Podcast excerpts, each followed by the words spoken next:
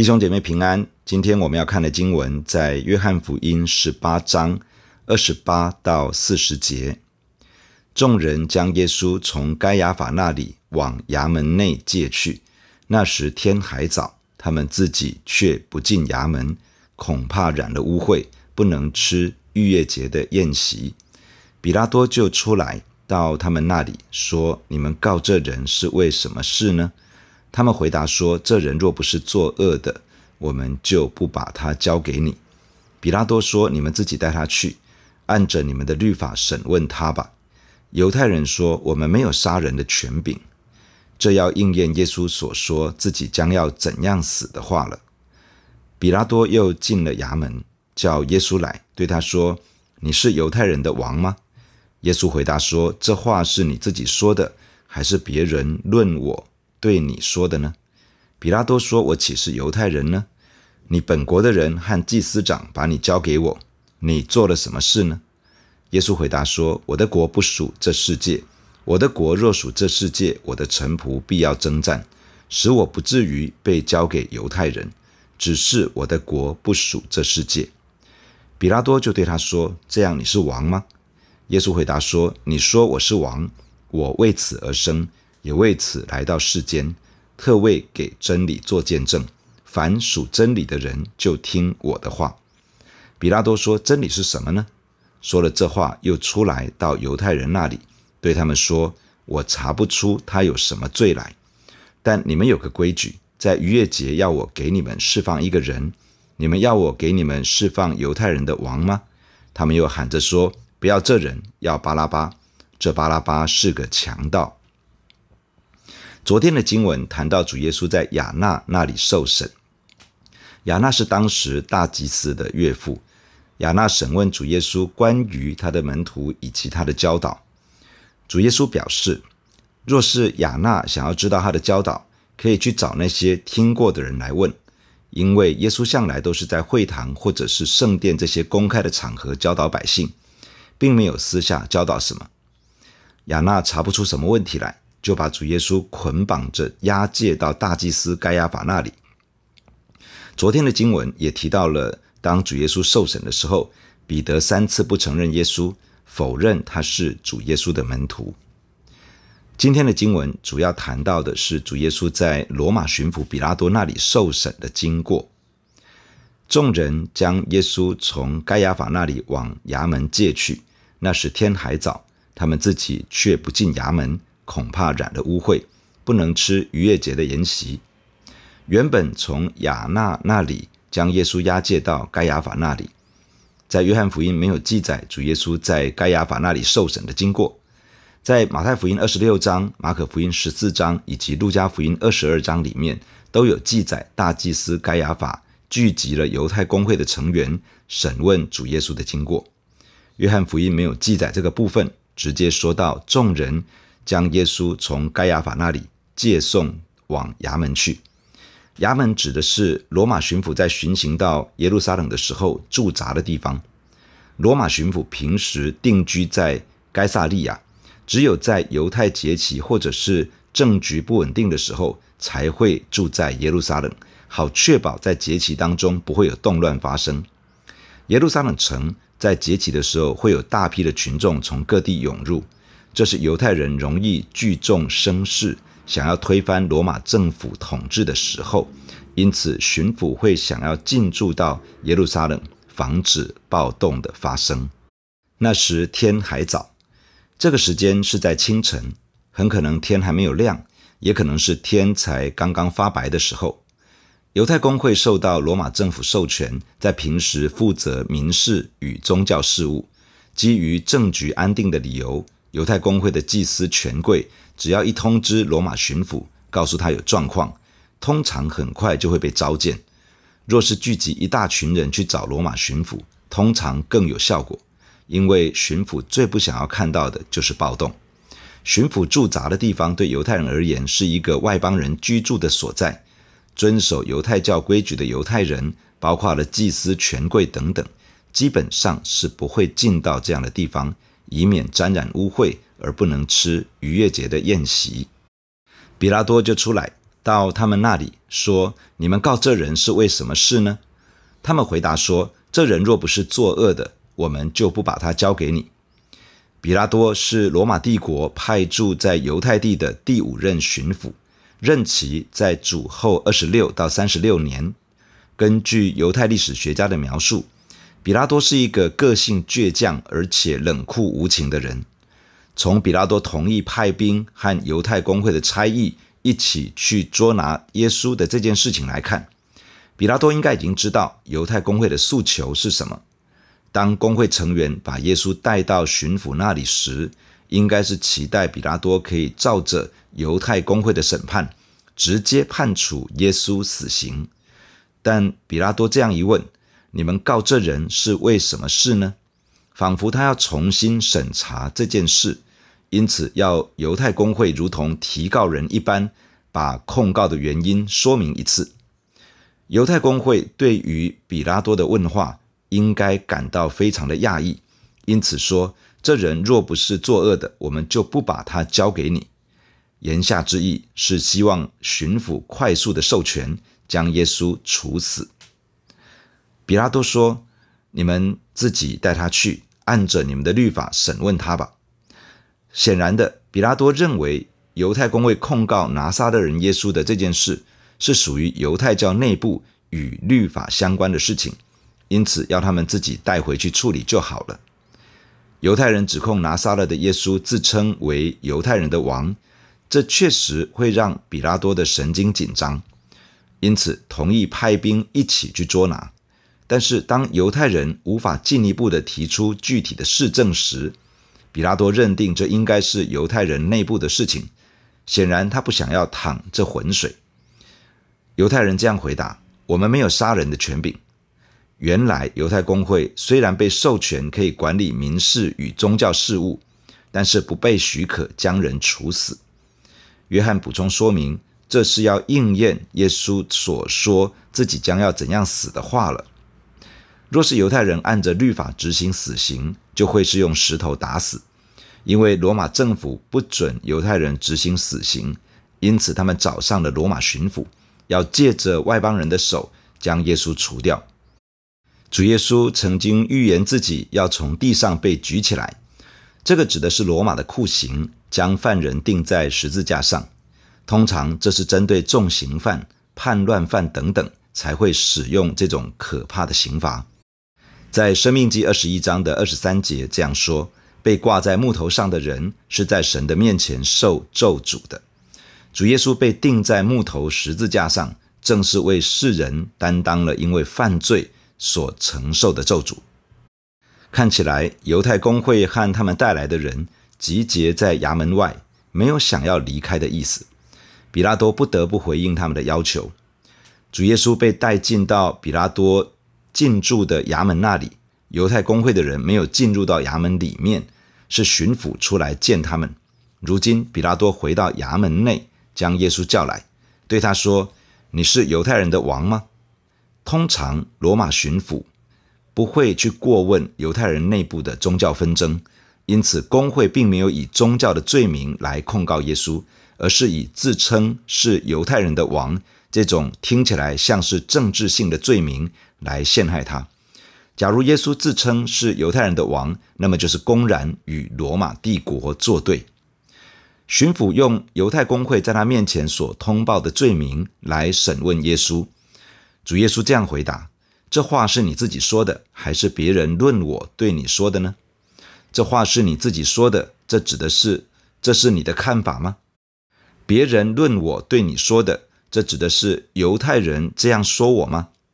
假如是比拉多说耶稣是犹太人的王，那么这就是一个政治案件；假如这是犹太人的看法，那么这就是犹太人的信仰问题，是犹太人宗教范围的事物。因为对犹太人而言，犹太人的王指的是弥赛亚。主耶稣把问题丢回去给比拉多。使他去面对，这到底是一个政治问题呢，还是一个犹太人的宗教信仰问题？透过这样的描述，显露出犹太宗教领袖的诡诈。他们用比拉多不熟悉的犹太教问题，让他把主耶稣当做一个叛乱犯来处理。比拉多回复说：“我岂是犹太人呢？你本国的人和祭司长把你交给我，你做了什么事呢？”比拉多承认自己并不太了解犹太人的信仰与传统，是犹太的领袖把耶稣交给他，所有的指控都是从这些犹太领袖陈述出来的。比拉多若是真的要审判，就必须要指出具体的罪状，才能够定罪。因此，他要耶稣自己招供。说出他做了什么事情。主耶稣回答说：“我的国不属这世界。我的国若属这世界，我的臣仆必要征战，使我不至于被交给犹太人。只是我的国不属这世界。”比拉多听到了“国”“臣仆”“征战”这些关键字，因此他往下追问：“这样你是王吗？”主耶稣回答说：“你说我是王，我为此而生。”也为此来到世间，特为给真理做见证。凡属真理的人，就听我的话。从主耶稣的话，我们有几点分享。第一，主耶稣的国不是属于这个世界的国度，与这个世界的国度的运作方式是不同的。主耶稣的国度是神的国度，是属天的国度，而主耶稣确实是这个国度的君王。第二，主耶稣来到这个世界，不是要做这个世界的国度的君王，而是要把他的国度带到这个世界。也就是说，属天的国度要进入这个世界的国度，两个国度会并行在世人所居住的世界当中。第三，既然主耶稣的国不是这个世界的国，他没有要来做这个世界的王，他要做的乃是让属天的国度，也就是他的国度，来影响改变这个世界的国度。第四，他使用的方法是透过属神的真理，他来到这个世界，见证什么是上帝的真理，接受主耶稣所传讲的属神的真理，就成为属真理的人。这样的人就是接受耶稣是救主与生命之主的人。这样的人就是听从主耶稣话语的人。这些人成为属于主耶稣的子民，成为属天国度的国民。第五。这个属天国度的运作原则就是属神的真理，这是每一个进入神国度的子民所要依循的最高指导原则，那就是圣经的真理。主耶稣就是道路、真理、生命，跟从主耶稣就是跟从真理。而在这个属天的国度如何生活行事呢？就是要跟从耶稣。提摩太前书第六章十三节这样说。我在叫万物生活的神面前，并在向本丢比拉多做过那美好见证的耶稣基督面前，嘱咐你：主耶稣在彼拉多面前做了美好的见证。见证什么呢？见证有一个属天的国度，这个国度按着神的真理而运作。主耶稣向比拉多启示有这个国度的存在，其实不是在回应比拉多的审问。而是在向他传讲属天真理国度的福音，并且邀请他进入这个国度。即便主耶稣面对生死交关之际，仍旧为真理做见证，仍旧邀请人进入神的国度，得着救赎的恩典。求主帮助我们每一个跟随耶稣的门徒，可以照着这样的榜样去行。比拉多听懂了吗？没有。他说：“真理是什么呢？”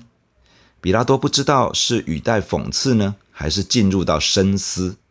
他说这句话之后，就从衙门出来，到了犹太人那里，表达说：“我查不出他有什么罪来。”比拉多身为一个罗马巡抚，按着罗马法律与审查的规范，做出了结论。他的结论是我查不出这个人有罪。这原本是在地上法庭的结论。主耶稣没有犯罪。这显出了犹太领袖的恶意，因着自己的骄傲与偏见，因为自身既得的利益，将一个无辜的人送上了十字架。真理是什么呢？其实主耶稣就是真理，他就是真理的化身，他就是把属神的真理完全彰显出来的那一位。真理就在比拉多的眼前，但是他错过了，错过了一个认识神的机会，错过了领受真理的机会。也错过了一个得到救恩的机会。神乐意给人机会，使人可以得救恩，进入他的国度。求主打开更多人属灵的眼睛，可以抓住神所赏赐的机会，领受已经来到眼前的恩典。比拉多面对犹太人的领袖与群众，想着要怎么避免一场可能的混乱，以免自己的政治前途和利益受到亏损。他向犹太人提议：“你们有一个规矩，在逾越节要我给你们释放一个人。你们要我给你们释放犹太人的王吗？”比拉多为了取悦犹太人，好让他在他的任期的当中，犹太人愿意配合，不至于发生动乱的事情。他在每年的逾越节会按着犹太人的要求释放一个囚犯给他们。比拉多提醒犹太人，他可以释放一个犯人。而他建议要释放耶稣，让这场聚众提告的事情可以早一点收场，不要越演越烈，不可收拾。他们又喊着说：“不要这人，要巴拉巴。”约翰补充说：“这巴拉巴是个强盗。强盗原来的字义有革命分子、游击队的意思。根据犹太历史学家的描述，巴拉巴可能是一个革命领袖。这样的革命领袖。”一方面带着民族意识，一方面也有些许的贪财动机，因此他们不但是与罗马政府作对，也会干扰一些乡村的地区。在马可福音十五章七节，形容巴拉巴是一个和作乱的人一同被捆绑，而他们作乱的时候曾经杀过人。犹太人选择了巴拉巴，拒绝了主耶稣。这巴拉巴是一个与罗马政府作对的革命分子，对罗马而言，这是一个真正的叛乱犯。但主耶稣未曾参与任何叛乱的行动，反而受到犹太人的诬告，说他要自立为王。巴拉巴这个名字的意思是阿爸的儿子，他可能另外有名字，但是圣经的作者把这个名字特别标记出来，显露出人的无知与悖逆。群众要求释放一个名字叫做阿爸的儿子的强盗，但是拒绝了那位天父的儿子，而他才是真正的阿爸的儿子。前面那个强盗作乱杀人，带来破坏，但是天父的儿子来到，却是带来生命，并且是丰盛的生命。当人在无知与悖逆之中，常常选择了对自己的生命没有益处，甚至是有害的人或者是事物。反而拒绝那位赐福的主耶稣，求主帮助我们，赏赐赐人智慧和启示的灵，使我们真的认识主，可以在人生的路上做出正确的决定，走在蒙福的道路中。弟兄姐妹，让我们一起在神的面前来祷告。主耶稣，我们感谢你透过今天的经文来对我们说话。亲爱的主，我们在你的面前承认，我们非常需要你的怜悯。我们需要你的启示，需要圣灵的光照，免得我们落入在无知与悖逆的光景中。有的时候，我们真的做了错误的选择，我们选择了那些对我们生命有害的东西，却拒绝了你自己。亲爱的主，帮助我们每一个属神的儿女。主，让我们有属天的智慧聪明。主啊，你把那赐人智慧启示的灵不断地赏赐给我们，使得我们真正的认识主。也帮助我们不断地做出正确的决定，可以成为一个蒙福的人。主啊，你带领你的儿女可以走在蒙福的道路上。主啊，我们感谢你，主，你是王，你是属神国度的君王。而在这个国度的当中，主，你用真理来呼召人悔改，你用真理来引导你的百姓，你也要你的百姓行走在真理的道路上。而主耶稣，你自己就是道路、真理、生命。在这个属神的国度里面，真正的运作的原则就是紧紧的跟随耶稣。当我们跟随耶稣，我们就走在真理的路上。主啊，帮助你的教会，帮助每一个神的儿女。主帮助我们能够越来越熟练圣经的真理，帮助我们透过神的话语，可以真正的认识你。主也帮助我们与你，你就是真理，帮助我们与你能够建立一个紧密的关系。主啊，你是一位又真又活的神，你不只是一套道理，你不只是一个真理的观念，你乃是有位格的上帝。主啊，帮助我们与你，亲爱的耶稣，让我们与你之间成为紧密的关系，成为最好的朋友。求主施恩，帮助我们在你的国度当中，成为紧紧跟随你的子民。主啊，也愿你教导我们，主不论在什么境况里面，都能够为真理做见证，好像你在本丢彼拉多的面前为真理做了美好的见证，为属神的国度做了美好的见证，甚至在那个危急的时刻，在那个生命交关之时，你仍旧发出邀请，要他悔改，跟随耶稣而走在神国度的道路上。主啊，你把这份勇气、胆量放在你的教会里面，放在每一个属神的儿女的身上。主帮助我们，让我们在世的日子能够跟随这个榜样，不论得时不得时，总是把属神的真理传开，把福音传开，带领更多的人来信靠主。谢谢你保守我们每一天可以活在你的恩典同在之中。感谢你听我们的祷告，奉耶稣基督的名，阿门。假如你喜欢我们的分享，欢迎订阅并关注这个频道。假如你从今天的分享中得到帮助，欢迎你分享给更多的人。愿上帝赐福给你，阿门。